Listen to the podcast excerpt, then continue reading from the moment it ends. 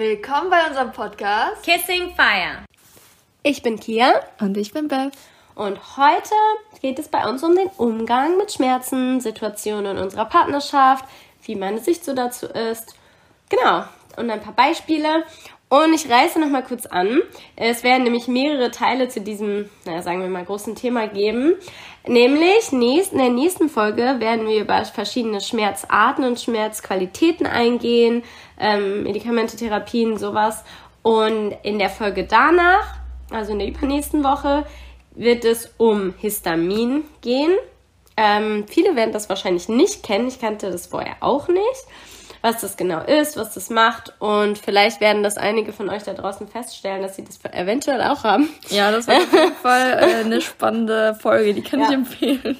Und danach, also sag ich mal Teil 5 dieser ganzen Reihe, wird dann über andere äh, unheilbare Krankheiten gehen oder ja, Krankheiten, Sachen, die Beth hat. Und dann Teil 6 geht dann darum, woher kommt eigentlich Leid ja. Genau, das ist dann ein bisschen allgemeiner gefasst. Genau. Und äh, umrahmt quasi das ganze Themenkonstrukt. Ja, also, dann kommen wir doch mal zum heutigen Thema zurück. zum Umgang mit Schmerzen. Wie gehst du denn mit Schmerzen um, Beth? Huh? Oh wow, ich stelle dir so eine allgemeine dicke Frage. Das ist aber gemein. Ja, ich dachte, damit leiden wir ein. Okay, ähm, wie gehe ich damit um? Also sehr viel besser als früher, das kann ich sagen. Ich erzähle jetzt, wie ich ähm, heute damit umgehe. Ähm, auf jeden Fall, äh, sag ich mal, würde ich das unterteilen in mehrere Ebenen. Also zum Beispiel einmal die Ebene, die mentale Ebene, also wie man mental damit umgeht, weil es ist, gibt ja grob gegliedert, würde ich jetzt einfach mal die mentale und die körperliche Ebene sagen. Also einmal körperlich, wie gehe ich damit um, während ich die Schmerzen habe? Also, wie soll ich sagen? So, wie bewege ich meinen Körper? Was kann ich ähm, mir selber an Hilfestellung geben, dass ich mich besser oder länger oder wie auch immer bewegen kann? Ähm, und wie ich dann die mentale Ebene den Schmerz dabei empfinde und wie ich vielleicht auch selber mir den nehmen kann in gewisser Weise. Ja, ich so, weil sie schmeißt da mal kurz was ein. Manchmal frage ich sie so, wie geht's dir denn? Und dann smilet sie so und sagt, ja, mir geht's super. Und ich so, okay, hast du gerade nicht viel Schmerzen? Doch, richtig viel. Und sie lächelt mich so an, ich so, okay. Okay. ja, ich glaube, manchmal wirkt das ein bisschen creepy. Ja, das wirkt es manchmal. Beziehungsweise wahrscheinlich auch, dass man es dann halt nicht glaubt. Doch, ich glaube das schon. Ich weiß ja, dass du dich abgrenzt von deinem Körper. Ja, viele wissen das nicht und das ist dann auch oft ein Problem. Also deswegen, das ist noch ein, ich würde mal sagen, okay, es gibt eine dritte Ebene und so eine Kommunikationsebene noch. Die ja. hat auch viel damit zu tun. Das lerne ich auch gerade tatsächlich äh, extrem. Ähm, dass andere Leute nämlich nicht wissen, wo es ihr gerade wehtut und wie es gerade ist und sie das eben verbalisieren muss. Ich wollte dazu noch sagen, ähm, dem Umgang auch weil zum Beispiel ist es ja so, wenn man Schmerzen hat, die meisten sind ja dann beim Schmerz. Ja. Und weil wir normalerweise, so wie ich zum Beispiel und die meisten anderen, die das jetzt wahrscheinlich anhören, nicht täglich Schmerzen haben, sondern halt manchmal. Und wenn man die dann hat, dann lässt man sich ja gerne davon überrennen und denkt so, boah, ja, ne? Und bei Beth ist es ja halt eben nicht so. Sie hat das ja jeden Tag und wenn sie dann jeden Tag nichts machen würde, das macht ja gar keinen Sinn. Dann würde sie ja nicht leben irgendwie, ne? Ja. Deswegen kann man das, glaube ich, nicht so gut verstehen, dass sie ja, dass sie es eben gelernt hat, sich davon abzugrenzen. Aber das ist halt ein großer Punkt, finde ich, ähm, weil auch du kannst, auch wenn du nur ab und zu starke Schmerzen hast, aus welchem Grund auch immer, kannst du dich auch abgrenzen, kannst du auch sagen, mir geht es gut mit den Schmerzen. Nicht trotz den Schmerzen, sondern mit den Schmerzen. Ja, hatten wir letztens, als ich Unterleibsschmerzen hatte und äh, die habe ich sehr selten und ich kam damit nicht so gut zurecht. Und dann habe ich es aber besser geschafft, als ich dann mir ein Beispiel genommen habe. Das stimmt, da haben wir noch drüber gesprochen, mhm. ne? Zuerst ja. lag ich so auf dem Bauch auf dem Sofa rum und habe so gesagt, äh, Boah, sie sah richtig tot aus, wirklich. Dann habe ich das besser gelernt, weil sie hatte nämlich auch welche zu ihren anderen Sachen noch dazu und ich dachte so, na gut, und sie lächelt hier und sitzt da und ich denke so, okay, ich kann das auch, ich kann das auch. Kann das auch. naja, auf jeden Fall, genau. Wie gehst du aber damit um? Das heißt, du hast jetzt Schmerzen. Und dann, was denkst du dazu? Also. Okay, als quasi kleine Anleitung vielleicht ja. auch, um das so selber zu Hause nachzumachen. Ja, Sorry, ähm, ja. Also, ähm, wie kann man, kann man das beschreiben? Ähm, erstmal klar, man empfindet den Schmerz und wichtig ist, dass man, das kann ich auch nicht immer, ne, das möchte ich dazu sagen, dass man den Schmerz akzeptiert und sagt, okay, der ist gerade da und ich spüre den auch, ist in Ordnung, dass ich den wahrnehme. Also das ist erstmal so der erste Schritt, dass man sagt, okay, da und da habe ich den Schmerz und das ist gerade so.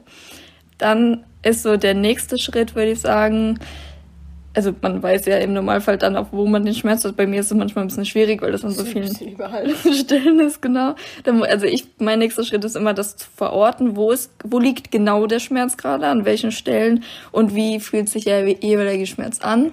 Wie gesagt, bei den meisten ist wahrscheinlich ein Punkt und so fühlt sich der halt an und deswegen wird der Schritt wahrscheinlich entfallen bei den meisten und dann, ähm, also beziehungsweise ein Bewusstsein für den Körper erstmal aufbauen. So. Also nicht sagen, oh nein, bitte nicht, ich will meinen Körper gar nicht spüren, das ist, tut alles so weh, sondern vielmehr sagen, oh ja, ich spüre meinen Körper jetzt besonders, damit ich weiß, ah, okay, da ist der Schmerz und so fühlt sich das eigentlich an, Schmerzen zu haben. Weil mhm. das ist einem oft gar nicht so bewusst, weil man es direkt so relativiert. Oder weil man es direkt bewertet, als das ist negativ, ich will das nicht haben, weg damit. Ja, ja, ja, ja, genau. Und dann relativiert man so den Schmerz an sich in seiner, ich sag mal, Einzigartigkeit. Mhm. Das klingt jetzt komisch, aber ist halt einfach so. Da kommen wir aber auch noch bei den Schmerzqualitäten drauf zu sprechen. Also in der nächsten Folge? Ja. Ja. Okay, ähm, genau. Und dann sich erstmal, man hat jetzt den Schritt gemacht, okay, ich spüre meinen Körper, ich weiß, wo der Schmerz sitzt, ich weiß, wie er sich anfühlt. Und dass man dann sagt, ähm, so, und wie, wie fühle ich mich jetzt gerade? Also, wie ist die mentale Ebene? Wie, ähm, soll ich sagen, wie geht's mir eigentlich gerade, unabhängig davon, was mein Körper gerade empfindet, sozusagen? Und dann kann es sein, dass du an dem Tag traurig bist, dass du voll happy bist und denkst, boah, ich könnte jetzt theoretisch rausreißen, Bäume Achterbahn fahren. Ja. Aber mein Körper sagt nein. Genau. Aber trotzdem mache ich dann eben was Schönes anderes. Genau, also sozusagen wirklich die mentale Ebene von der körperlichen versuchen zu trennen. Also zu sagen nicht, oh, mir geht's schlecht, weil ich Schmerzen habe, sondern mir geht's schlecht, weil ich vielleicht gerade einfach traurig bin über eine Sache oder schlechte Laune habe oder also oder mir geht's super. Genau, oder das. Und äh, das halt herauszufinden. Ja. Und ähm, wenn man diese Ebene, ich meine, oft ist es das halt der schwierige Teil, glaube ich, ja. das zu differenzieren. Wie hast du dich eigentlich gefühlt in der Situation, wo du Unterleibschmerzen hattest? Alles ist bäh, alles ist bäh, alles ist bäh. ja, aber wenn du das jetzt anwenden würdest, was ich gerade gesagt habe. Ja, nee, eigentlich ging es mir gut und ich fand den Tag super. Ich habe das nur in dem Moment nicht so empfunden, weil alles war bäh, alles war bäh, alles war bäh. Und wenn ich die, die Ich wollte das nicht fühlen, was ich da gefühlt habe. Und dann, als ich aber das versucht habe, so, ja, okay, ich habe das jetzt halt, aber trotzdem ist ja hier schön, das hast du mir ja auch gesagt. Mhm. Und ähm, wir haben nämlich Fotos angeguckt und die wollten wir auch sehen, also von, von, ähm, von Frankreich Reise von, von 2019. Und die wollten, die wollte ich auch sehen und es war voll schön. und ähm, ja, ja, weil wir auch welche aussuchen wollten, die wir endlich mal an die Wand hängen. Und dann habe ich halt gedacht, okay, ich ähm, ja, ich finde das jetzt trotzdem schön äh, und es ist egal, ob jetzt ich hier Aua habe ähm, und ich versuche das jetzt halt nicht zu verbinden, sondern das halt voneinander zu trennen und das habe ich dann auch gemacht. Wie? Und dann hatte ich trotzdem ähm, ganz Zeit gedacht, au, au, au, au, au, aber auch, oh schön, oh schön, oh schön. Also ich habe dann beides gleichzeitig gehabt. War das denn schwer für dich? Ja. Also, ja? Ja, ich fand das nicht so einfach. ich sag ja, das ist große Übungssache. Also diese Schritte, die ich gerade erkläre, die muss man halt stetig üben tatsächlich. Ja. Ähm, und dann wird es aber auch immer leichter. Ich meine, genau das gleiche habe ich ja auch gemacht. Also ne, am Anfang, ich, ich konnte also vor früher, ein paar Jahren. Vor ein paar Jahren, also vor mehreren ja. Jahren eigentlich schon länger ja, okay, her tatsächlich mittlerweile. ähm, da konnte ich auch gar nicht damit umgehen. Und da habe ich natürlich auch das, was ich jetzt mache, nicht so gemacht. Ähm, Sondern was war da? Dann hast du halt nichts gemacht, ne? Dann lagst du halt rum und hast nichts gemacht, oder? Ja, also da war es halt mehr, dass ich mm, also das ist auch ein großer Punkt. Ich habe mich sehr stark mit meinem Körper identifiziert. Ich habe gesagt, ich habe die Schmerzen stimmt aber nicht. Das ähm, verbalisiert man so zu anderen, weil das halt sonst schwierig ist zu verbalisieren, obwohl ich mittlerweile auch sage, mein Körper, dem geht's so und so und mir geht's so und so. Ja. Also ich fühle mich gut. Mein Körper hat aber gerade starke Schmerzen oder der kann sich jetzt nicht richtig bewegen oder so. Das mache ich mittlerweile, dass ich das dann auch separiert ähm, erkläre, weil sonst kommt so eine Situation, wie Kia das gerade erklärt hat. So, ja, mir geht's voll gut. Und wie geht's deinem Körper? Ja, nee, also bewegen kann ich mich jetzt aber nicht. also, ähm, ne, sonst kommt sowas zustande, wenn man das nicht ähm, differenziert. Ja, gut, hast du dich ja da schon, aber. Ja, ja, aber es gab ja auch Situationen, wo, wo ich im, im Bett ging, lag ja, ja. und es ging gar nichts mehr und ich war voll happy. So. Ja, das stimmt. Und ich fand das halt zuerst voll faszinierend, weil ich das halt nicht so kannte, ähm, dass wenn man halt, wenn es einem oder sag ich mal jetzt den Körper so schlecht geht, dass man selber, dass es einem dann so toll geht, weil ich habe das nicht so gehabt. Also wenn es meinem Körper schlecht ging, dann ging es mir mit meinem Körper zusammen schlecht und ich habe halt gelernt, das muss halt nicht so sein, sondern man kann halt trotzdem einem gut gehen, so, weil mhm. ich ja nicht äh, ja, ich nicht, man muss sich nicht so mit seinem Körper identifizieren, weil ja, da stecken wir zwar drin, aber ja, meine mentale Ebene, also ne, das ist ja nochmal was ganz anderes. Mhm. So, da kann ich ja halt eben. Wie man das vielleicht noch ähm, besser umschreiben kann, das Ich-Bewusstsein, das ist ja nicht der Körper in dem Sinne. Nee, steckt halt drin. Genau, du identifizierst dich und das ist ja auch, also es ist ja auch so, bis jetzt halt in diesem Körper, genau. du wohnst jetzt halt hier drinnen, bis er stirbt. halt so. Und da muss man halt eben damit leben, so wie der halt gerade ist, ne? Genau. Und das halt auch anzunehmen, genau was Beth auch gesagt hat, das zu akzeptieren, das ist jetzt so. Und zum Beispiel zu denken, weiß ich nicht, vielleicht man wollte heute Abend auf eine coole Party gehen, aber jetzt bin ich voll krank und lieg mm. voll im Bett und alles, ich hab Gliederschmerzen und keine Ahnung was.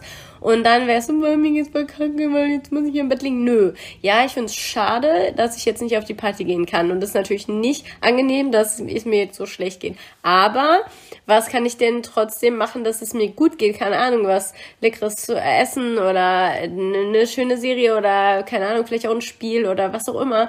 Und trotzdem sich eine nette Zeit machen, mhm. auch wenn man eben krank ist. Also, und wenn man halt nicht wirklich viel machen kann, kann man ja trotzdem noch Dinge machen. Es ist ja nie, nie so, dass man nichts machen kann. Das ja, stimmt ja nicht. Man kann sich so, oder man hört sich halt ein cooles Hörspiel an oder keine Ahnung, man kann immer irgendwas machen, um dann eben äh, sich halt auf was Schönes zu konzentrieren und nicht auf, mir geht's voll schlecht, lieg hier rum. Ja, also, Verzeihung. Ähm, ich sag mal so, es kommt natürlich auch darauf an, wie die Schmerzqualität ist. Also man kann immer was machen, auf jeden Fall. Mhm. Aber da hängt es davon ab, wie gut man das schon gelernt hat, diese Schritte anzuwenden. Das ist wahr, weil ich zum Beispiel faszinierend finde, dass wenn Beth richtig krass Kopfschmerzen hat und sie dann noch was anhören kann oder Musik hören. Ich kann dann, wenn ich, wenn ich habe eigentlich nie Kopfweh, aber ich hatte früher das mal öfter, dann kann ich nichts hören, weil mein Kopf tut weh.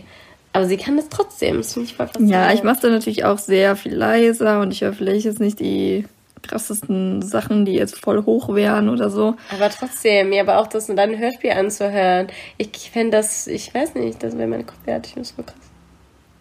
Ja, so krass, ich habe sogar so mal okay, aber ich also so als viel? als ähm, ich habe mal mit Migräne und wenn wenn ich Migräne habe, ist sie ziemlich krass. Also ich habe Migräne mit Aura. Das bedeutet, dass ich ähm, teilweise Lähmungen habe, äh, starke Sehstörungen oder gar nichts mehr sehe. Ja. Ähm, äh, klar, logisch die massiven Kopfschmerz, Migräne halt und ähm, Übelkeit, äh, ja. teilweise Erbrechen ja, und die ganzen Sachen. Und ich habe mal, also mein mein Opa der ist sehr diskussionsfreudig, sag ich mal. okay. Und er ist, oh, er ist, kann sehr anstrengend sein, was das betrifft. Und ähm, dann habe ich mal mit Migräne tatsächlich, habe ich ähm, mit ihm, boah, wie lang war das?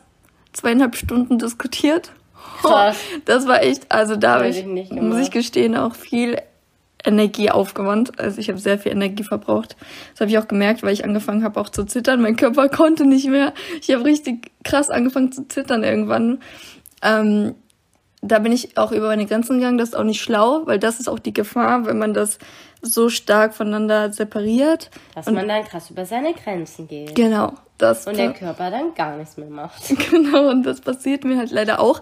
Ähm, und das lerne ich aber, also dieses, diese Pendlung zwischen, ah, okay, ich weiß, bis wann mein Körper noch funktionieren kann und geh nicht drüber. Ja, genau. Genau. Kommen wir doch da äh, zu den Situationen äh, innerhalb der Partnerschaft, die wir so haben. Das finde ich jetzt Äh, gerade warte, eine Überleitung. habe ich denn gerade, habe ich denn die äh, zu Ende erklärt, wie man die Schritte?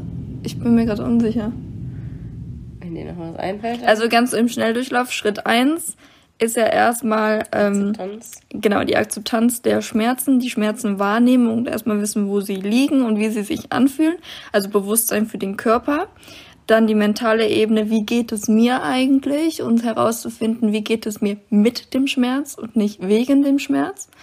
Und ähm, dann halt einfach, was ist einfach, aber diese Ebenen separiert zu halten. Und äh, klar, das ist wichtig, auch wenn es dir super geht, mental, auf den Körper zu hören und nicht, wie ich das gerade eben gesagt habe, über die Grenzen zu gehen, Ja. weil du es ja kannst, weil du es separierst, sondern äh, vielmehr zu sagen, okay, mein Körper kann so viel Und und, jetzt muss ich mich ausruhen, auch wenn ich jetzt gerne rumrennen würde, zum Beispiel. Und das dann aber halt nicht als so was Schlimmes anzusehen. So, boah, jetzt muss ich mich wegen meinem Körper hinlegen. Genau, das ist wichtig, Voll ja. Kacke. Nee, es ist nicht schlimm. Es ist das auch wieder akzeptieren. Okay, jetzt kann mein Körper nicht mehr, jetzt lege ich mich halt hin. Und was kann ich dann aber im Liegen noch machen, was tr trotzdem schön für mich ist. So. Und, warte, ich will noch eine Sache sagen, die wichtig ist. Ähm, ich hab's vergessen, leider. I don't know, leiten wir jetzt über. Na gut, vielleicht fällt's mir gleich noch ein. Okay, also Situation Nummer eins. Also wir haben drei Situationen. Uns überlegt, wir sind super schlecht mit Beispielen, deswegen Boah, ja. haben wir im Vorfeld drei Situationen überlegt, die wir heute ansprechen wollen. Ähm, naja, jetzt ansprechen wollen, wenn sie gerade eben überlegt. Also, Situation eins. Das Bett darf nicht warm sein. Warum denn?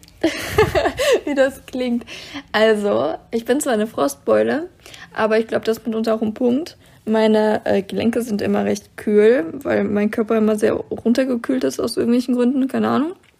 Und das Problem ist, ähm, wenn meine Gelenke zu warm werden, das heißt zum Beispiel, wenn jemand Normaltemperatur eigentlich hat, weil ich bin ja immer kälter, und derjenige jetzt die ganze Zeit meine, weiß ich nicht, meine Hand auf seinem Bauch hätte beispielsweise so, also wirklich äh, mit Hautkontakt, das ist ja immer wärmer, könnte ich nicht lange, weil ähm, dann meine Gelenke anschwellen und extrem anfangen Also weh wenn zu deine Hand auf dem warmen Bauch ist. Ja, so, sorry. Ja, hab ich weil das, das, war klar. Ich habe das nicht rausgehört. Ich wusste das, aber ich habe gedacht, hä, wenn meine Hand auf deinem Bauch ist, dann juckt dich das nicht, Ach so. weil dein Bauch kein Gelenk ist. Aber- Okay, sorry. Ja, ich habe es vielleicht verwirrt ausgedrückt. Na, auf jeden Ja. Fall dürfen meine oder meine Knie noch schlimmer, wenn man halt die Decke hat und es ist halt einfach warm unter der Decke irgendwann. Sprich, ich bin nachts sehr warm und das heißt, manchmal werde ich, werde ich dann ähm, ver- vereinsam mich dann, weil, Ja. weil es sich von mir immer abgewandt wird. Ich bin aber leider so, dass ich in der Nacht immer hinterherrücke, weil ich mich dann zurück, wie, weil ich mich dann so fühle wie ein Kind, das einem Wald vergessen wurde und dann so hinterher ah! und ähm, ja, das ist dann manchmal zu warm. Sie hat mich letztens, da wollte ich nur aufstehen, um zur Toilette zu gehen. Und erstmal, sie hatte mich so um den Bauch festgehalten, ja. Und ich stehe so auf, gehe schon ein bisschen Gegendruck, ne? Und dann versuche ich, gehe ich, stehe ich halt weiter auf. Und dann auf einmal rumgedatsche, hä? Und dann wirklich hat sie auf einmal angefangen, meine Hose festzuhalten. Und sie hat es wirklich festgehalten. Und dann habe ich halt so ein bisschen mehr Druck aufgewandt, um halt aufstehen zu können. Kurz dazu, I don't remember anything. Ich habe geschlafen. Sie hat mich wirklich festgehalten. Und ich dachte so, okay, ich wollte nur kurz zur Toilette. Nee, mein, mein, mein schlafendes Ich wollte das aber nicht, dass du mich da alleine lässt. Naja, auf jeden Fall. Ich hab's überlebt. Auf jeden Fall ist das denn ähm, auch so, dass ähm, wir dann zum Beispiel manchmal denke ich so, komm, können wir jetzt nicht ne, äh, im, im Bett unsere Serie gucken und danach einschlafen? Nee, dann ist es so warm. Okay, Ey, so rede ich nicht. Ich weiß, ich wollte das jetzt nur mal, wie es sich für mich anfühlt, darstellen, die Stimme. So fühlt sich das für mich an, wenn sie das sagt. und dann müssen wir im Wohnzimmer gucken. Und ja, und danach halt rübergehen und so. Ich finde das halt manchmal, finde ich es halt chilliger, wenn man im Bett die Folge guckt und dann Ja, wie gesagt, man kann das im Bett schauen, wenn man danach halt noch irgendwas weiter macht am Tag. Ne? Ja, das also wenn das, das Bett Ding. sich wieder abkühlen Genau, kann. weil sonst äh, hat sie halt schneller und mehr Schmerzen und ähm, ja, ist dann halt mal die Zeit, als wir nämlich noch nicht unser Sofa hatten und wir halt immer im Bett waren. Ja, wie war das denn dann für dich? Weil für mich war das ganz normal. Du hast das nie so krass schlimm verbalisiert. Dass, da wusste ich das nämlich noch gar nicht, dass es so dramatisch ist, wenn das Bett warm ist. Da habe ich zwar viel gehört, dass sie viel Auer hat, aber ich dachte, das wäre normal. Das war auch der Grund, warum ich so viele Kühlakkus brauchte übrigens. Stimmt, ja, mhm. das war die Zeit, die hatte immer 100 Kühlakkus und da musste ich manchmal nachts, bin ich dann noch gelaufen zum Kühlschrank und habe den neues Kühlakku geholt, weil ja. sie selber nicht in der Lage war, dahin zu laufen und ich dann losgegangen bin, noch ein neues Kühlakku zu holen. Ja. Ja, das war mitunter halt auch der Grund. Ähm, ah, deswegen brauchst du jetzt keine mehr. Ja gut, es ist auch Winter, das kommt noch dazu, aber ja, klar auch, weil das Bett halt nicht so aufgewärmt ist. Oh, und ich merke das auch immer, wenn ich erstmal alleine im Bett liege zum Beispiel, dann ist die Temperatur super für mich. Und manchmal, mir ist meistens dann sogar kalt eher. Das ist sogar eher ja, so. deswegen eigentlich mag sie lieber, wenn ich mit ihr ins Bett gehe. Genau. Genau, sonst friere ich. Mach ich ja auch eigentlich fast immer. Das ist auch kompliziert mit mir, ne? Ja. Also, mir ist sonst halt eher zu kalt und dann hole ich mir sogar eher so ein Kirschkernkissen mit ins Bett, weil mir sonst zu kalt ist. Mhm. Und ähm, dann finde ich es halt angenehm, wenn sie da ist, weil sie mich halt auf, auch aufwärmt. Und manchmal ist es dann so, dann wärmt sie mich halt so krass auf, dass ich denke so, puh, okay, aber jetzt äh, ist schwierig, dann wache ich nämlich in der Nacht auf und kann halt nicht mehr einschlafen, weil meine Schmerzen zu stark werden. Und dann stehe ich manchmal auf und laufe so ein bisschen rum, damit mein Körper sich abkühlt oder stelle mich irgendwie kurz ein bisschen ans Fenster oder kühle meine Hände unter kaltem Wasser oder so. Das mache ich dann öfter mal. Und was machst du, wenn du nicht aufstehen kannst? Na, dann, dann mache ich halt erstmal nur die Decke weg, ne? Ja. Weil das Fenster, wir, wir haben unser Bett halt direkt am Fenster, das heißt, man genau. kann das Fenster auch aufmachen, also, wenn man im Bett ist. Also man, man und sie ist am, am Fenster. Ja, genau, ich bin am Fenster und mein Körper, der kühlt schnell wieder aus. Das ist ja das Problem. Wenn der warm wird, dann kann der damit nicht umgehen und der kühlt aber voll schnell wieder aus ja. und muss wieder warm gemacht werden. Also sehr dramatisch. Es ist, ich habe keine also, Ahnung, was mein Körper da macht. Das ist halt voll schwierig für mich. Ich kann nämlich in der Nacht nicht kontrollieren, dass ich nicht ihr auf die Perücke. Also ich habe das mittlerweile schon so ein bisschen, dass ich manchmal mich dann nicht zu also ja, manchmal kann ich das aber nicht. Manchmal, wenn ich aber kurz aufgewacht bin und ich gehe auf Klo oder so und dann checke ich das, dann drücke ich mich nicht an sie ran, dann, dann fasse ich sie nur an mit einer Hand. Wir haben das jetzt gut ausgetüftelt, ja. dass ich immer eine Hand äh, einfach an ihrer Hüfte habe, weil sie ist ja meistens von mir weggedreht. Und dass ich dann eine Hand einfach an der Hüfte habe, um den Kontakt herzustellen, aber dass ich halt den nicht so nah rücke und sie nicht warm mache. Ja, ja. das meistens so. Hm. Doch zum, zum Einschlafen. Zum Einschlafen darf ich das sie umarmen ja. und manchmal nachts mache ich das auch, aber. Ja, das geht ja auch. Manchmal geht's ja auch. Ja. Wenn es nicht geht, dann. Leute, das ist nicht so einfach. Das ist wirklich nicht so einfach. Ich wünschte, es wäre einfacher. Ja, ja. Ich, und ich habe nämlich mal irgendwann gefragt, warum sie mich nie ankuschelt in der Nacht.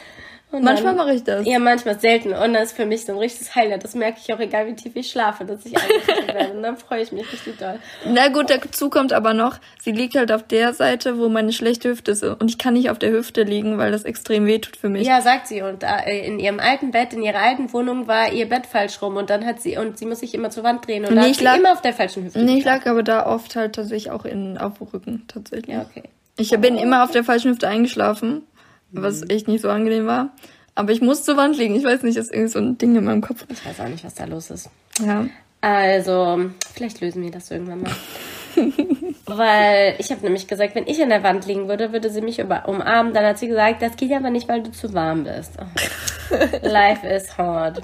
Das war auch auf jeden Fall die Antwort, die ich dann bekommen habe, warum sie mich nicht nachts ankuschelt, weil ich, ich bin einfach zu warm. Ich weiß. Ich werde wirklich warm in der Nacht. Ich schwitze auch wirklich krass. Also der Unterschied ist, dass ich immer nur irgend so ein Schlafoberteil anhabe und Beth halt immer eine Hose anhat. Ich kenne das nicht, ich bin wahnsinnig. Ja, aber aus zwei Gründen. Einmal, weil mein Körper schnell abkühlt mhm. und zum anderen, wenn ich, wenn Haut auf Haut ist, ist es ja wärmer und das für meine Gelenke halt ja. viel anstrengender. Bei mir ist einfach immer warm. Unter der ist einfach zu warm. Ja, ich sag mal so, das, was ich da hab mit der Wärme und so, das ist auch eher atypisch. Das haben nicht viele Leute mit Rheuma.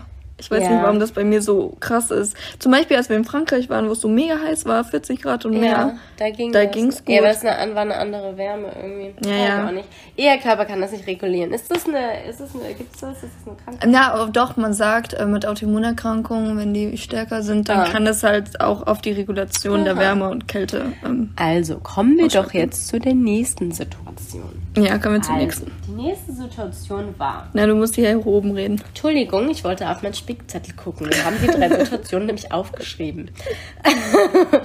also, die nächste Situation war, dass wir im Zentrum waren und nach dem Meditieren noch ein bisschen da waren, noch ein bisschen uns unterhalten haben. Und dass, als wir dann irgendwann nach Hause gegangen sind, als er eigentlich schon viel zu spät war und wir eigentlich überhaupt gar nicht mehr nach Hause konnte. Es war eine der ersten Male, als dass ich dich mitgenommen habe, ne? Oder, Ja, oder ja. so. Da- Und das war dann halt, da waren wir halt lange da. Ich glaube, die ersten so zwei Jahre Mal war es so, dass ich gerne mit dir schnell nach Hause wollte, weil ich mit dir alleine sein wollte. Und dann war es irgendwann nicht mehr so. Dann war es nett, dass wir noch da waren und dann war es zu lang. Ja, weil ich ja auch kennenlernen wollte, die Leute. Genau, ja. Ähm, genau. Wie war das denn? Ja, also das habe ich auch eben schon mal angeschnitten. Ähm, ich habe halt die Tendenz, und wie gesagt, das lerne ich noch, äh, das so lange abzukapseln, also wie es meinem Körper eigentlich wirklich geht, also weil ich das so sehr separiere, dass ich meine Grenzen sehr schlecht einschätzen konnte eine ganze Zeit lang. Und jetzt bin ich halt gerade dabei, das wieder zu lernen. Und da war auch so ein Moment, der konnte ich es noch gar nicht oder sehr schlecht. Da habe ich nämlich gedacht, oh, doch geht ja noch, ne, weil mir ging's gut. Ich habe Das gemerkt, ist jetzt okay. anderthalb Jahr, Jahre her. Merken wir das mal kurz an? Ja, anderthalb Jahre ist das jetzt her.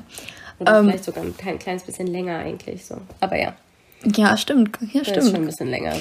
Na, auf jeden Fall. Und ähm, da war es dann so, dass ich dachte, ja, zum einen hatte ich halt den Gedanken, ja, sie mag es gerne hier und ich möchte nicht, dass sie wegen mir früher gehen muss und so Sachen.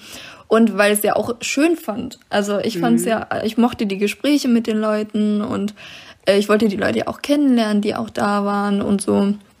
Da haben wir auch noch was gelernt, sich selber nicht immer so zurückzunehmen, weil nämlich gehe ich auch gerne mit dir nach Hause. Ja. Und es fühlt sich für mich nicht so an, als müsste ich jetzt wegen dir nach Hause, sondern ich gehe für dich nach Hause. So fühlt sich das Ja, genau. An. Und das war mir halt nicht klar, weil ich das so nicht kennengelernt habe, noch nie. Und das war auch wichtig für mich, dass du mir das so gesagt hast. Oder auch mir das mehrfach gesagt Ja, ich hast. musste das 100.000 Mal gefühlt haben. Ich glaube, jetzt hast du es mittlerweile verstanden. Ja, das habe ich mittlerweile ge gecheckt. Aber das ist halt, wie gesagt, auch ein Lernprozess, ne? Und äh, da war es halt dann so, dass ich nicht mehr konnte. Beziehungsweise, ich habe schon gemerkt, okay, mein Körper, ich, das ist so ein bestimmtes Gefühl, weil ich dann im Körper bekomme, das habe ich mittlerweile herausgefunden. Damals habe ich das noch nicht verstanden. Ähm, ab wann diese Schwelle kommt, wo es dann halt nicht mehr geht, wo mein Körper sagt, nö, jetzt geht's nicht mehr weiter weil ich ja schon da über meine Grenze gehe quasi und es nicht merke, weil ich das so separiere. Also habe ich auch in einer Folge sogar schon mal gesagt, äh, dass wenn ich das so sehr differenziert betrachte, dass ich meinen Körper sehr stumpf nur wahrnehme und manchmal auch nicht mehr spüre. Ja, manchmal spürt, sagt sie, sagt sie so, ich weiß gerade nicht, wo ich überall Schmerzen habe, weil ich das abgrenze. Und wenn ich das jetzt fühlen würde, dann könnte ich gar nichts mehr machen. Und ich weiß nicht, ich finde das immer ein bisschen kritisch zwischen, okay, du möchtest dir was machen, aber solltest du das jetzt wirklich, wenn ich diese Aussage von dir bekomme? Ich weiß, und das habe ich auch jetzt gelernt, dass das nicht so sinnvoll ist. Ne? Dass es vielleicht funktioniert, weil ich es hinkrieg, aber das nicht sinnvoll ist. Weil es dann halt später viel mehr Folgen hat. Genau, und dann. Fakt war, ja. Ja, erzähl du weiter. Okay, das. Ich dann irgendwann so war, ja, komm, wir gehen nach Hause und sie saß halt auf einem Stuhl und ich stand, weil wir haben uns mit unterschiedlichen Leuten irgendwie unterhalten, glaube ich, am Ende. Und ähm, ich habe das gar nicht so, so gecheckt. Jetzt denke ich mir so, ja, sie konnte nicht mehr stehen, hat sich auf den Stuhl gesetzt und saß auch schon, glaube ich, eine Stunde auf dem Stuhl. Und, und ich stand halt, weil ich wollte nicht sitzen, weil ich wollte lieber hin und her laufen und mich mit verschiedenen Leuten unterhalten. Und ähm, das war ja wahrscheinlich dann schon der Anfang von, eigentlich müsste sie jetzt nach Hause, weil sie jetzt nicht mehr stehen kann. Aber das habe ich ja damals noch nicht gewusst. Und dann war es halt so, dass irgendwann so, ja komm, denn immer mehr Leute gingen nach Hause und dann, komm, wir gehen jetzt auch nach Hause. Ähm, genau, weil einer, der auch halt die gleiche Bahn immer nimmt, wie, wie er halt gesagt hat, der geht jetzt. Und ich so, okay, wir gehen auch. Und dann, ja, kam sie nicht mehr so richtig hoch. Und dann habe ich geda- erstmal gedacht, hä? Weil das war für mich neu. Und ich dachte so, okay. Und dann hat sie auch ganz krank und kaputt ausgesehen auf einmal plötzlich. Ja, ich weiß, das schlägt dann halt echt krass Ja, um. und dann dachte ich so, okay. Und ich so, okay, muss ich dir helfen? Und äh, so, und sie hat, äh, hat doch so, nee, nee, ich kann laufen alleine oder keine Ahnung, was sie da gesagt hat. Und ich dachte so, I don't think so, weil das hat nie so ausgesehen. Ja, noch so eine Sache, ich mag es nicht so gerne gestürzt, getragen oder sonst was zu werden. Ich habe da irgendwie ein Problem mit. Ja, das lösen wir noch. Auf jeden Fall habe ich sie dann einfach trotzdem gestützt, weil sie konnte nicht mehr laufen. Sie hat auch ganz komisch gehumpelt und so ganz komisch hat sie sich bewegt. Oh, das wollte ich auch gleich noch einwerfen, und zwar wie man selber sich körperlich äh, helfen kann. Ja, wie denn? Also kann man hier auch einwerfen. Und zwar, sorry. Und zwar, ähm, eine große Sache, die ich gelernt habe, nicht humpeln. Also klar, wenn es so massiv ist, dass es nicht anders geht, geht's halt nicht anders. Aber versuchen, solange es geht, nicht zu humpeln, sondern wirklich einfach Tempo extrem verlangsamen und sehr Schneckentempo. Genau, Schneckentempo und bewusst gehen. Wirklich, das ist auch schon gefühlt ein Teil der ähm, Gehmeditation, kann man schon fast sagen. Also sagen, gucken, wie fühlt sich das an, den Fuß aufzusetzen, abzurollen und wirklich langsam und bewusst zu, äh, zu äh, gehen und ähm, nicht dem Schmerz nachzugeben, ne? Genau. Weil das macht halt eine Fehlhaltung und produziert mehr Schmerzen. Genau, das ist nämlich der Punkt, das habe ich gelernt. Das ist so wichtig, lieber langsamer und in Anführungszeichen normal zu gehen. Ähm, ja, weil das hilft dir im Endeffekt so viel mehr. Also wenn du Schmerzen in den Beinen hast, aber auch wenn du Schmerzen im Rücken hast, auch tatsächlich, weil das macht ja auch wieder Fehlhaltung. Oder wenn du dann, im Fuß, ne? Oder im Fuß, ja. genau. Ähm, oder eigentlich überall, auch zum Beispiel, wenn du Magenschmerzen hast, dass du trotzdem versuchst, Gerade aufgerichtet gehst, ja. zu gehen, auch wenn du dich krümmen möchtest. Ja, man soll ja auch nicht gekrümmt liegen in der Fötusstellung, obwohl man das möchte, weil genau. dann, man sollte halt gerade Dann verkrampft liegen. sich halt der genau. Körper immer weiter. Und das ist also wirklich auch genau gegen ähm, Verkrampfungen ja. auch entgegenzuwirken. Also ja. bewusst auch merken, oh Moment, ich verkrampfe mich gerade voll und bewusst zu spüren, wo spanne ich gerade meine Muskeln an und ja. auszuatmen, bewusst, okay, ich lasse los. Und es fühlt sich in dem Moment falsch an, weil man sich gerade macht oder halt ne, entgegenwirkt. Dann denkt man, okay, nee, das ist aber schlimmer für mich. Tatsächlich muss man das aber nur eine Weile mal aushalten und dann wird es tatsächlich besser. Genau. Also das, das habe ich auch gemerkt, weil ich wollte ja. mich auch mal dagegen wirken und mich einkrümmen und sowas und mache wirklich jetzt dagegen und dann entspannt sich das Gefühl halt viel schneller und äh, und man verschlimmert es tatsächlich mit der Haltung und checkt das irgendwie selbst gar nicht. Ja, also Fehlhaltung vermeiden, auch merken, dass man Fehlhaltung macht. Manchmal ist man sich dessen ja gar nicht bewusst und ähm, also bewusst auf den Körper achten tatsächlich. Was macht der Körper gerade eigentlich oder was mache mache ich unterbewusst durch die Schmerzen, ne? weil ich damit vielleicht, weil der Körper damit versucht irgendwie umzugehen. Was passiert gerade und das vielleicht aufzulösen. Und was ist aber bei dir der Punkt, weil manchmal humpelst du ja selten, aber warum? Also warum kannst du das dann nicht mehr langsam machen? Warum musst du dann manchmal so komisch dich bewegen? Ähm, weil der Schmerz so stark ist, dass ähm, die, mein, mein Bewegungsapparat, sag ich mal, eingeschränkt ist. Ja, ja dass das Bein also, sich nicht mehr strecken kann und so, ne? Genau. Also ja. das ist auch eine Sache, wie gesagt, das kann man halt auch so ein bisschen ähm, durch bewusste, also na, sagen wir es so. Schmerzempfinden ist ja extrem subjektiv. So. Und der, weiß ich nicht, stärkste Schmerz von einer anderen Person ist viel schwächer für mich vielleicht. Und andersrum kann es ja genauso sein. Und man macht das ja auf diese Fehlhaltung, weil man denkt, boah, den Schmerz halte ich nicht aus. Klar gibt's einmal die unterbewusste Ebene, was wir gerade angesprochen haben, dass der Körper es irgendwie einfach macht erstmal. Ja. Und die bewusste Ebene, dass man sagt, es geht halt nicht anders.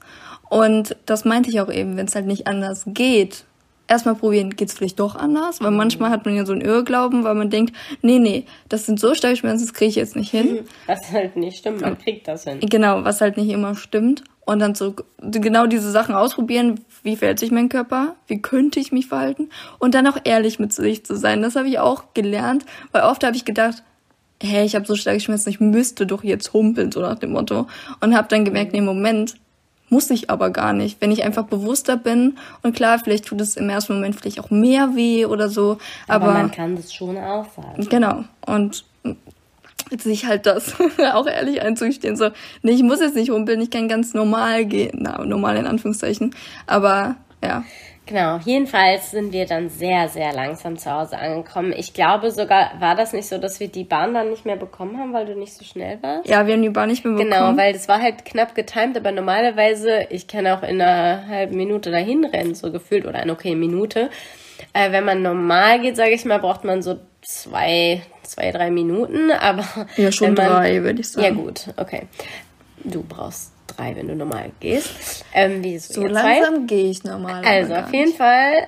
Äh, aber mit ihr waren das dann halt eher so sechs Minuten oder so. Und ähm, ja, das haben wir die Bahn nicht mehr bekommen und haben dann mussten dann halt halbe 20 Minuten oder so in der Kälte. Ach so, um kurz noch einzuhaken, ich habe wirklich versucht schnell zu gehen. Das heißt, da habe ich nicht das berücksichtigt, weil ich gerade schon so schön erklärt habe. Ich habe mega Fehlhaltung gehabt, rumgekrüppelt. Und, und trotzdem hat es nicht funktioniert. Also es war trotzdem halt wirklich, wir haben doppelt so lange gebraucht, aber haben dann, ich glaube am Ende sind, haben wir dann auch gelassen, also weil die Treppen, man muss ja noch die Treppen hoch zur Bahn, da haben wir dann gesagt, okay, wir kriegen, da wussten wir, okay, die Bahn ist jetzt eh weg. Und jetzt äh, krüppeln wir hier noch ein paar Minuten hoch. Ähm, und dann müssen wir jetzt 20 Minuten auf die nächste Bahn warten. Man ist nicht so dramatisch, würde ich mal sagen. Ähm, also, okay, für sie schon, weil sie schon nicht mehr konnte, aber es war jetzt, ne, wir haben dann da, konnte man sich auch hinsetzen und so. Und auf jeden Fall dann der Weg nach Hause, das äh, sind eigentlich auch so ein Weg von drei Minuten. Ich glaube, ja. wir haben eine Viertelstunde gebraucht. Also es also, war wirklich, wirklich Schneckentempo und vielleicht noch ein bisschen langsam. Wie hat sich das erstmal für dich angefühlt? Dann sage ich, wie es für mich angefühlt hat. Ähm, also, ich bin ja tendenziell ungeduldig. tendenziell. Da habe ich dann meine Geduld geübt, aber ich äh, war ja auch nur, in meinem Kopf war auch nur, ich möchte, dass es ihr besser geht, ich möchte, dass sie heile zu Hause ankommt und ich habe jetzt nicht so gedacht, oh, ich will schnell nach Hause. Nee.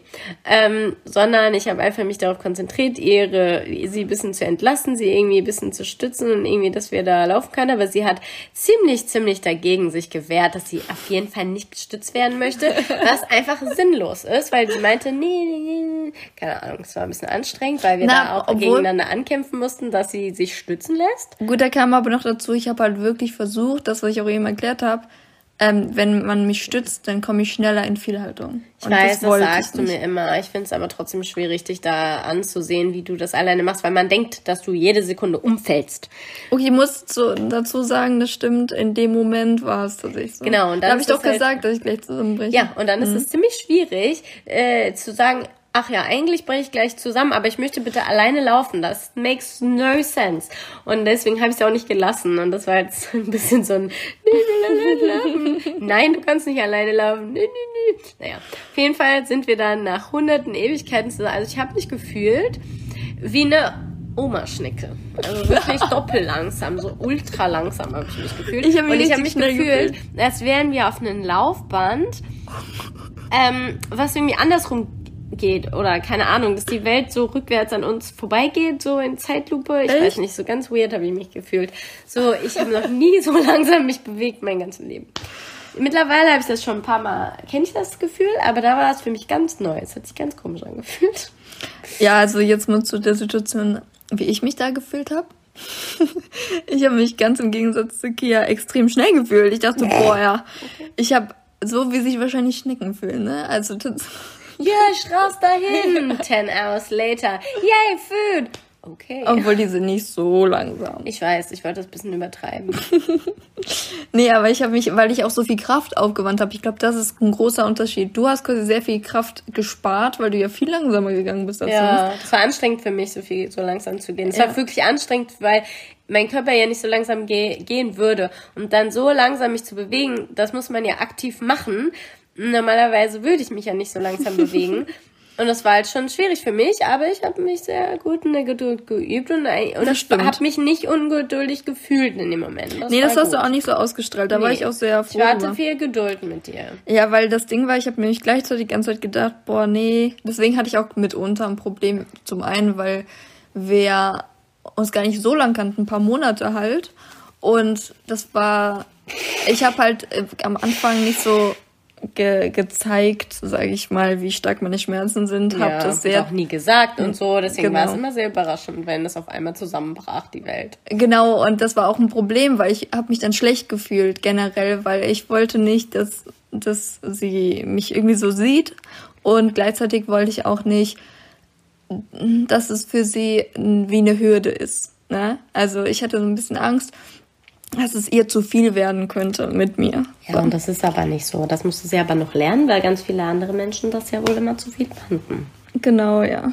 ja. Und deswegen, weil ich das so gelernt hatte, war, also muss mir Kia immer noch sagen, immer ab und zu, dass das für sie kein, ich sag mal, Problem ist. kein Problem ist, genau. Ja. Und ähm, was soll ich sagen? Ich habe mich auf jeden Fall gefühlt erstmal super schnell, weil ich habe mich, ich habe so viel Kraft und Energie aufgewandt, überhaupt einen Fuß nach vorne zu kriegen, ne? Das ist voll krass, kann und, ich mir halt gar nicht vorstellen. Und ich habe gedacht so, boah, ich bin jetzt richtig schnell. Und dann habe ich manchmal, habe ich so realisiert, wenn ich so nach zehn Minuten immer noch neben dem gleichen Auto stand, dachte ich so, hm, objektiv gesehen ist es vielleicht doch nicht so schnell. Ich weiß auch nicht. Und, und, und dann bin ich noch mal erschrocken, weil ich denke, oh nein, das kann ich ja jetzt nicht der Person, die mich stützt, antun. Und sowas geht dann auch durch meinen Kopf, ne?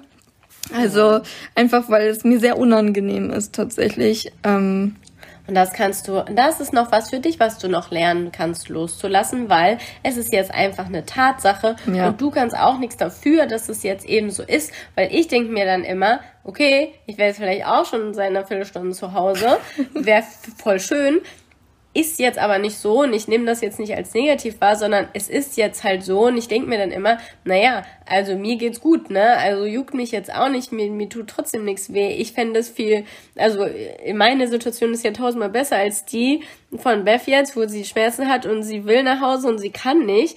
Also, ne, ich könnte ja theoretisch gehen, wenn ich wollte, so nach dem Motto. Also, dann denke ich mir immer, so schlimm ist es ja jetzt auch nicht ihr zu, was gar nicht schlimm. Also ich denke mir, ist ja positiv für mich, für mich positiv, wenn ich ihr jetzt helfe und mit ihr langsam gehe und nicht so, boah, toll oder so, ne? Was ich ja auch manchmal von anderen Leuten mitkriege, dass sie da sowas dann nervt. Mhm, Aber das ist ja. halt, fühlt sich halt für mich nicht so an, weil, keine Ahnung, mir geht's ja trotzdem gut. Ich habe keine Schmerzen. Ist ja auch nicht schlimm, wenn ich dann jetzt hier langsamer laufe und halt eben eine Viertelstunde später zu Hause bin. Ja, und ich muss gestehen, wenn man so darüber spricht, äh, ich finde es eigentlich schon ein bisschen anmaßend schon fast. Ich meine, ich verstehe die Seite, aber wenn man mal nur aus der Sicht des, ich sag mal, ähm, Schmerzspürenden geht, Schmerzspürenden geht, genau, äh, dass es ein bisschen anmaßend ist zu sagen, boah, nee, komm, beeil dich doch mal, ich habe echt keinen Bock mehr draußen zu sein. Schon eigentlich, wenn man sich das mal so ich überlegt. voll dreist, weil das Ding ist, der macht das ja nicht extra. Der ja. auch gern vielleicht schneller zu Hause sein, kann er aber nicht. Und das ist ganz schön egoistisch zu sagen, ich habe keinen Bock mehr, ich wäre jetzt lieber zu Hause, weil keine Lust zu haben. Das ist ein Mut, ja, den kann man einfach mal ein bisschen beiseite schieben. Jetzt aber Schmerzen zu haben und nicht weiterlaufen zu können, das kannst halt nicht mal eben beiseite schieben und auch ja, läufst du halt mal schneller geht halt einfach nicht. Ne? Ja, ist halt vor einfach, allem, das muss man halt annehmen, die Situation. Also beide Seiten müssen das annehmen. Ja. Und wenn jetzt der eine sagt, ich habe keinen Bock mehr und das nicht annimmt, dann ist es einfach nur ein großes Ego-Problem. Und dann ist es halt was Negatives von der Person. Und die Person, die halt dann nicht schnell laufen kann, die kann halt gar nichts dafür. Und ich finde es halt überhaupt nicht, es ist halt nicht nett, wenn man dann sauer ist auf die Person, weil sie nicht schneller läuft. Und ich weiß, ich habe schon oft so, jetzt nicht nur dieses Beispiel, aber generell sowas mitbekommen, dass Leute dann sauer sind, weil sie dann genervt sind. Und das ist halt einfach ein Ego-Problem. Mehr kann man nicht dazu sagen. Ja, vor allem muss man auch die Seite sehen, was das zum Beispiel mit einem macht, der sich wirklich stark bemüht. Ja. Also bei mir ist das dann immer schnell, dass ich schnell in so eine Verzweiflung komme und denke, boah, ich bemühe mich so krass und dann äh, äh, kann ich es nicht besser und ich versuche schon alles, was ich kann und ähm, in so einen Druck komme, also dass ich das besser machen muss und irgendwie muss ich das hinkriegen und dann komme ich in so eine kleine Verzweiflungspanik irgendwie und äh, dann funktioniert halt gar nichts mehr, ja. weil das verstärkt ja auch nochmal das körperliche Unwohlsein, klar.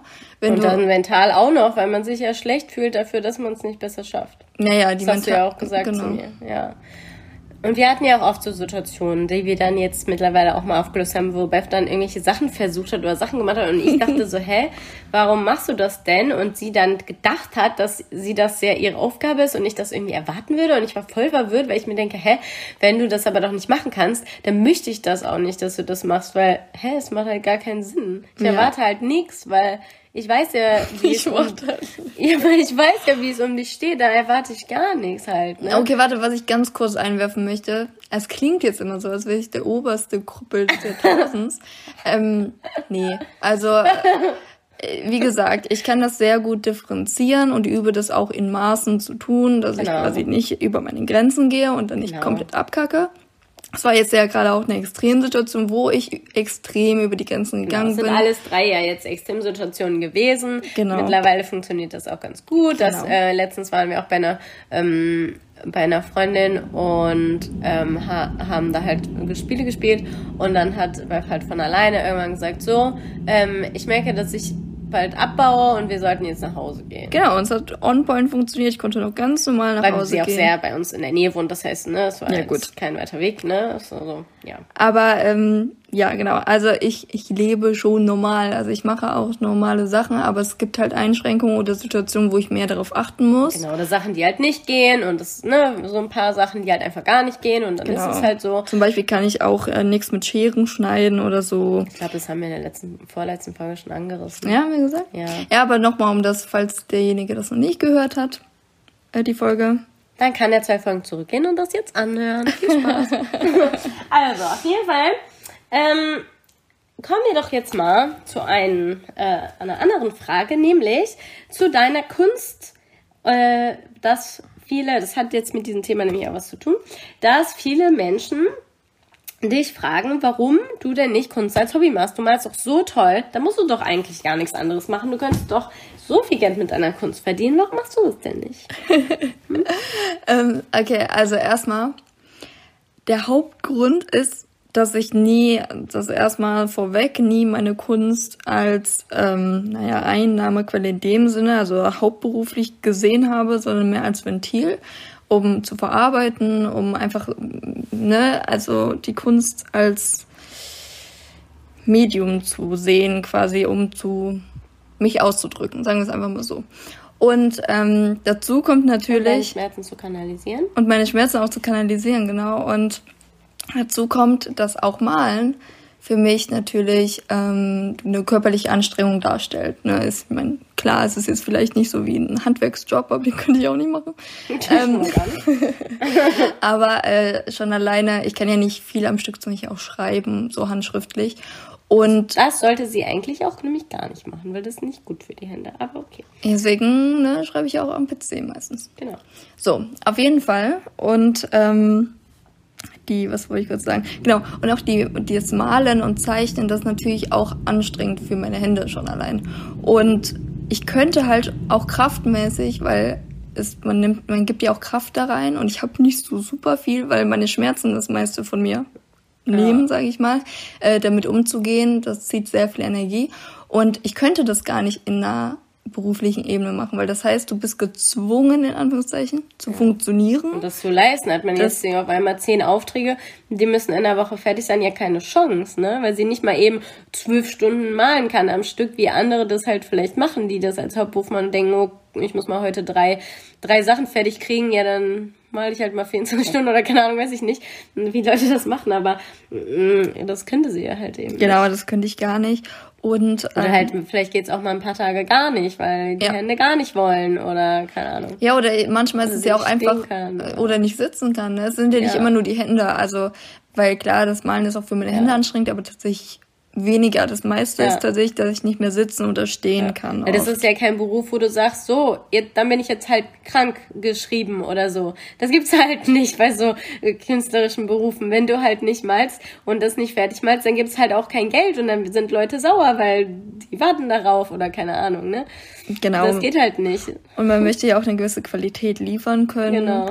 Und wie gesagt, es ist ja auch für mich ein Ventil. Das heißt, es steckt auch immer was in meinen Bildern von mir drin. Und ich sag mal so, das zu kanalisieren erfordert ja auch Kraft. Also besonders Situationen, wo sehr viel bei Bildern ähm, von mir drin ist, äh, ist das ein krasser, krass, äh, Kraftaufwand einfach gewesen. Also wo ich dann wirklich danach gemerkt habe, boah, ich kann jetzt auch nicht mehr. Also ich bin jetzt fertig für heute. Mhm. Und das ähm, kennen vielleicht auch andere tatsächlich, wenn sie etwas machen, was so leidenschaftlich ist, ja. Ähm, und zum Beispiel, keine Ahnung, ist das mhm. bei Musik auch so? Nee, ja, eher nicht. Dass man da was reingibt von sich, klar. Nee, ich meine, dass man das so auf die Spitze treiben kann, dass es für einen eine Anstrengung darstellt. Du, also das ist ja jetzt subjektiv, ne? Also ich, ich weiß nicht, ob ich jetzt sagen Na, okay, würde, das ist mal, jeder empfindet Malen als anstrengend. Weißt du, was ich meine? Die meisten Leute in, äh, empfinden das als entspanntes Hobby oder Na, so. ich finde Malen ja auch nicht nur als anstrengend. Ja, ich weiß. Sondern wenn ich keine Kraft mehr habe, dann ist Ja, es ja. für mich halt sehr anstrengend. Also Oder wenn ich dir sage, zum Ukulele spielen, ja, das finde ich anstrengend. das zu lernen. So, macht Spaß, aber ist auch anstrengend. Okay, Meine Finger wollen dann irgendwann nicht mehr, die haben keine Lust mehr. Ist zu anstrengend. okay. Also nicht, weil er eher dann, nee, es ist eher, ich habe dann keine Lust mehr, weil es mir zu viel Denkkapazität erfordert. keine Ahnung. Ich wollte aber noch mal kurz äh, einwerfen, wenn du jetzt Bevs Kunst noch nicht kennst und ähm, interessiert bist, die zu sehen, dann schau auf Instagram vorbei, Beverly Bar und Strich Art. Und dann kannst du es finden.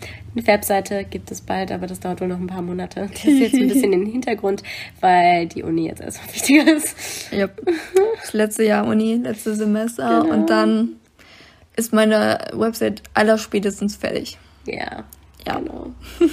ähm, so, ja, das ist so der, der, der Punkt der Kunst. Und äh, das Schöne ist ja, dass man das eben auch nebenbei machen kann. Genau. Und ähm, eben das schöne Hobby als Nebentätigkeit benutzen kann.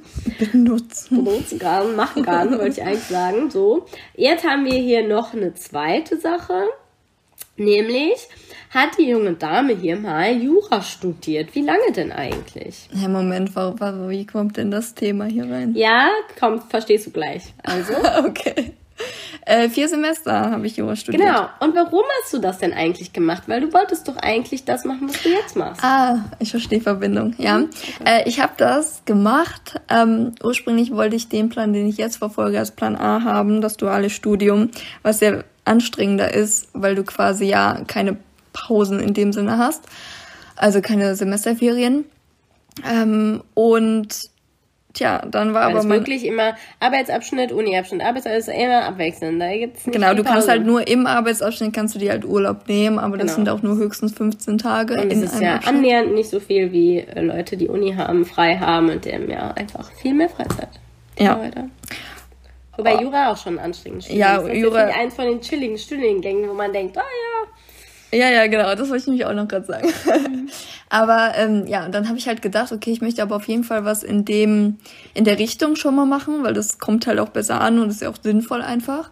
Und ähm, nach dem Abi war es nämlich so, oder auch schon während der Abi-Zeit eigentlich, dass mein körperlicher Zustand überhaupt nicht gut war.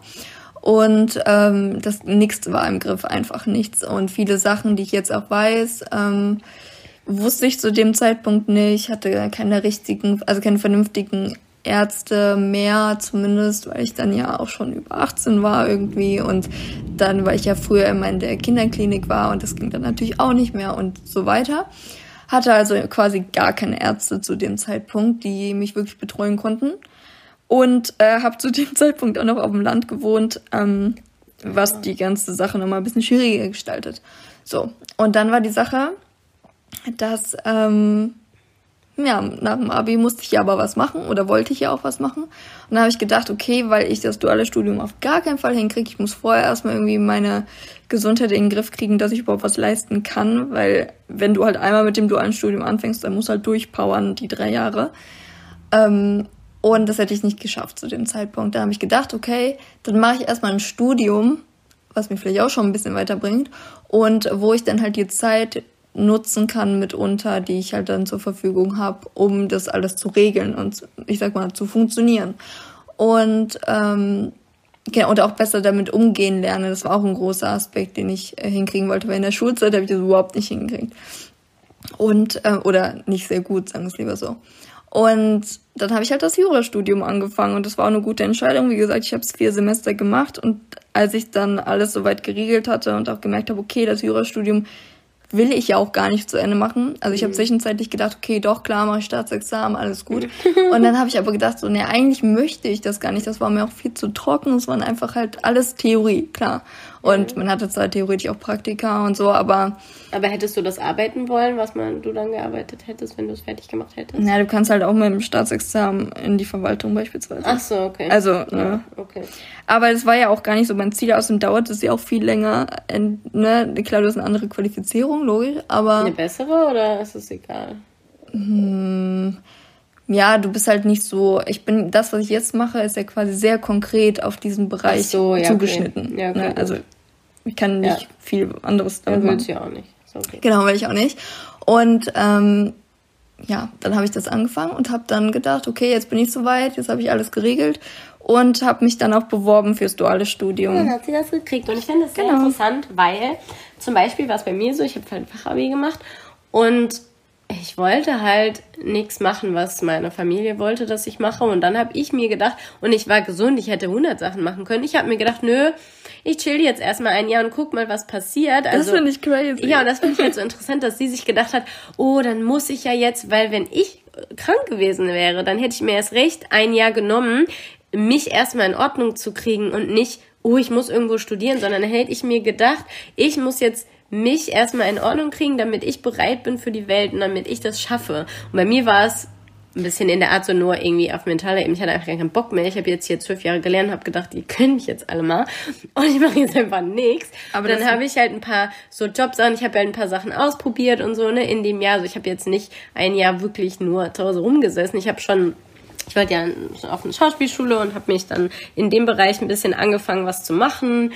Ähm, Genau. Und ja, ich finde das halt deswegen super interessant, dass wenn man eigentlich gar keine körperliche Kapazität hat, sich denkt, ich muss doch jetzt aber was machen. Ich hätte mir das gar nicht gedacht. Naja, zum einen war mir das halt sehr wichtig, dass ich was mache und ähm, dass ich keine Lücke im Lebenslauf habe. Ja, also das, das weiß ich nicht, das ist mir voll wichtig gewesen.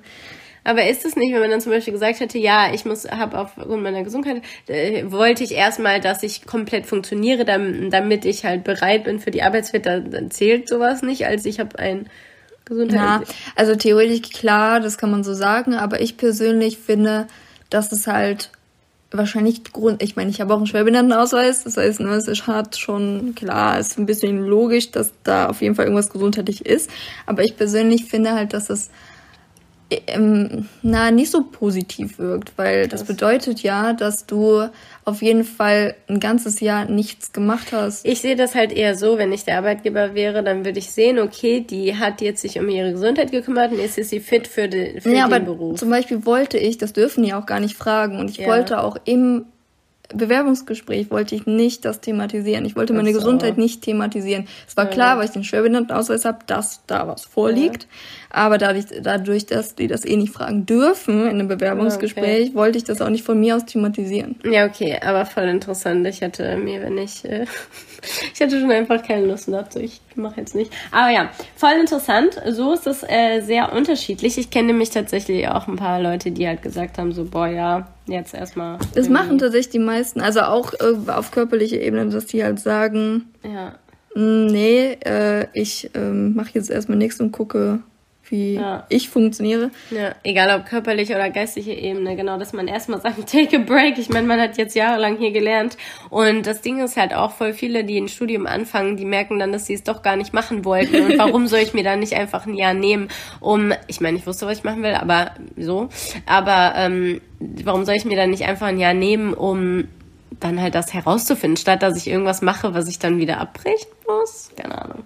War für mich irgendwie sinnlos. Ja gut, ich habe jetzt zwischenzeitlich auch gedacht, so, ich meine, zuerst war es nur mein Puffer mit dem mhm. Jurastudium, aber dadurch, dass das ja auch eh thematisch auch zu dem dualen Studium passt, ähm, das stimmt. war es für mich einfach so eine in Anführungszeichen Win-Win-Situation, weil ich hätte es zu Ende machen können und das Staatsexamen fertig machen können, oder ich hätte halt einfach ein bisschen äh, Wissen sammeln können für das ja. nächste, was ich machen möchte. Das hast du ja gemacht. Genau. Finde ich auf jeden Fall sehr interessant, ähm, die Unterschiede.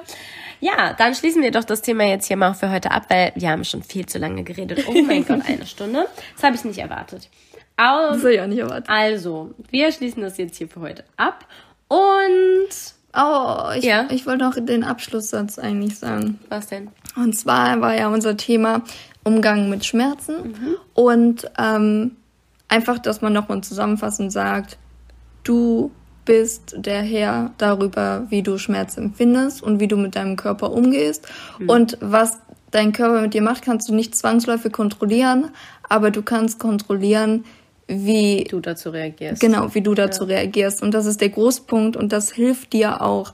Und ähm, sieh dich nicht machtlos, dass du sagst, oh, ich habe Schmerzen oder es geht mir schlecht. Und jetzt, äh, keine Ahnung, ist gefühlt äh, der Tag im Eimer oder vielleicht nicht nur gefühlt.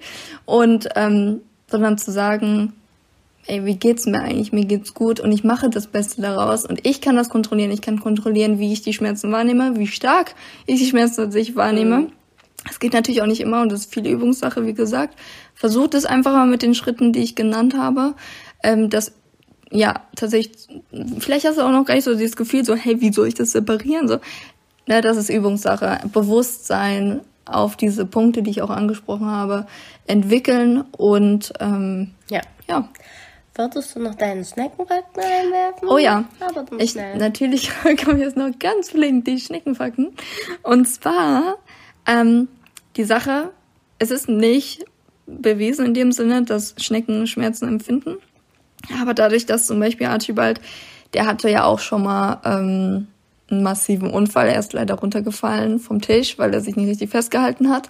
Und ähm, dann hatte er einen massiven, also wirklich einen Bruch im Häuschen. Und das war echt groß. Das war brutal. Äh, zum Glück, also die haben ja im Häuschen, für die Leute, die es nicht wissen, ihre Organe, also ein Organsack und da sitzen, sitzen die ganzen Organe drin. Und wenn die einen Häuschenbruch haben ähm, und die Pech haben und das in die Lunge sticht, dann, naja, ersticken die halt auch, ne? Also wenn die Splitter ins, in, in die Lunge stechen.